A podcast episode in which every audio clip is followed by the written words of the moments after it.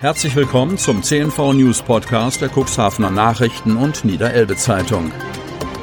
In einer täglichen Zusammenfassung erhalten Sie von Montag bis Samstag die wichtigsten Nachrichten in einem kompakten Format von sechs bis acht Minuten Länge.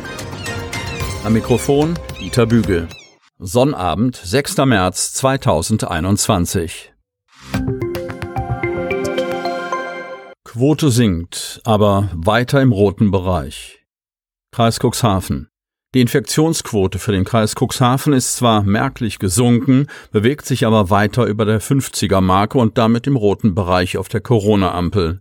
Die 7-Tage-Inzidenz für Neuinfektionen pro 100.000 Einwohner über sieben Tage fällt von 70,58 auf 57,98. Der Landkreis meldet am Freitag lediglich acht neue bestätigte Corona-Fälle. Dadurch, dass 33 Meldungen vom Freitag der Vorwoche nicht länger in die Sieben-Tage-Inzidenz einfließen, sinkt die Quote heute spürbar, erklärt Landrat Kai-Uwe Bielefeld. Die acht Neuinfektionen kommen aus der Samtgemeinde Landhadel, der Stadt Geestland und der Gemeinde Beverstedt, jeweils zwei, sowie der Stadt Cuxhaven und der Samtgemeinde Hemmoor, jeweils eine. Zwei weitere Personen aus dem Kreis Cuxhaven sind im Zusammenhang mit einer Corona-Infektion verstorben. Dabei handelt es sich um zwei Frauen im Alter von 89 bzw. 88 Jahren aus der Stadt Cuxhaven und der Gemeinde Hagen. Damit steigt die Gesamtzahl der Corona-Todesfälle im Kreis Cuxhaven auf 135. Unverändert im Vergleich zum Vortag befinden sich weiterhin neun Infizierte im Krankenhaus. Davon werden zwei Personen intensivmedizinisch behandelt. 203 Menschen aus dem Kreis Cuxhaven gelten derzeit als akut infiziert.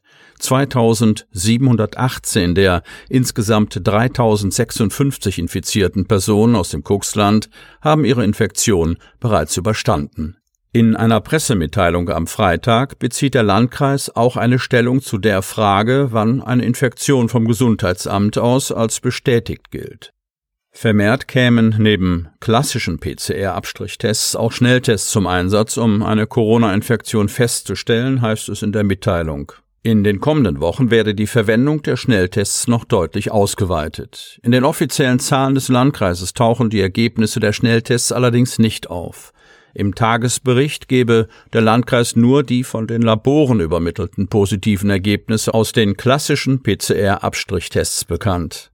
Das bedeutet jedoch nicht, dass Personen, bei denen ein Schnelltest zu einem positiven oder unklaren Ergebnis geführt hat, nicht erfasst werden, versichert der Landkreis. Bei diesen wird dann der klassische Test nachgeholt, um den Befund zu bestätigen oder zu widerlegen. Bisher sei der Einsatz von Schnelltests auf spezielle Situationen begrenzt gewesen.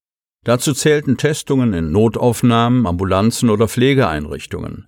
Um die bisher zugelassenen Tests durchzuführen, ist eine gewisse medizinische Vorkenntnis erforderlich, denn die Probenentnahme muss fachgerecht durchgeführt werden, betont der Landkreis.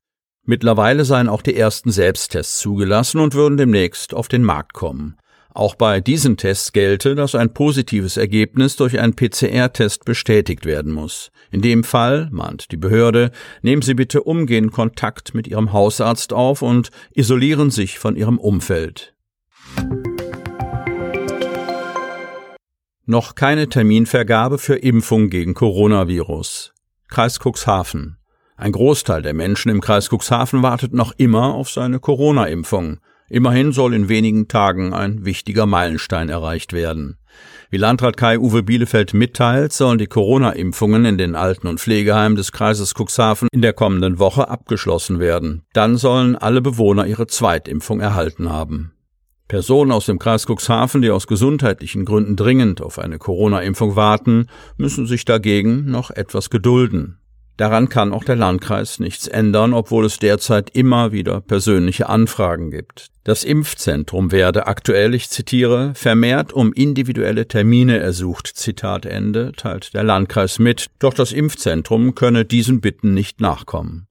Denn für die Terminvergabe ist nicht das Impfzentrum zuständig. Die Terminvergabe für die der zweithöchsten Priorisierungsgruppe zugeordneten Personen, die nicht aufgrund ihres Berufes berechtigt sind, wird zentral über die Online-Plattform bzw. die Hotline des Landes erfolgen, betont der Landkreis Cuxhaven.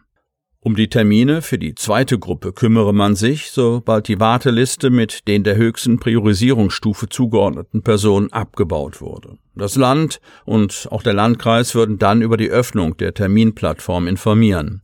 Personen, die beruflich der zweithöchsten Priorisierungsgruppe zugeordnet werden, verspricht der Landkreis, erhalten die Möglichkeit zur Impfung im Impfzentrum über ihren Arbeitgeber. Zum Arbeitgeber werde das Impfzentrum Kontakt aufnehmen. Bis Freitag haben 9.458 Menschen aus dem Kreis Cuxhaven ihre erste Corona-Impfung erhalten. Bei 4.615 Personen wurde auch schon der zweite Peaks gesetzt. Zukunftsmusik für die Innenstadt. Cuxhaven. Die Tristesse vieler Innenstädte ist nicht mehr zu übersehen. Die Bedeutung der City schwindet und das sowohl aus ökonomischer und sozialer sowie in funktionaler Hinsicht. Steigende Leerstände, ein monotones, austauschbares Straßenbild sind mittlerweile eine echte Bedrohung. Beschleunigt und verstärkt wird diese aktuelle Entwicklung durch die Corona-Pandemie. Mit den sinkenden Kundenzahlen brechen zudem die Umsätze in den Innenstädten weg. Der Onlinehandel wächst derweil weiter und gedeiht.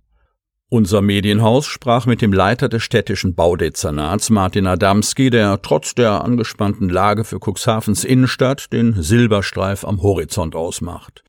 Wir sind sehr glücklich, dass das lange leerstehende ehemalige Woolworths-Haus einen Investor gefunden hat, sagt Martin Adamski. Der Investor kommt aus Stade.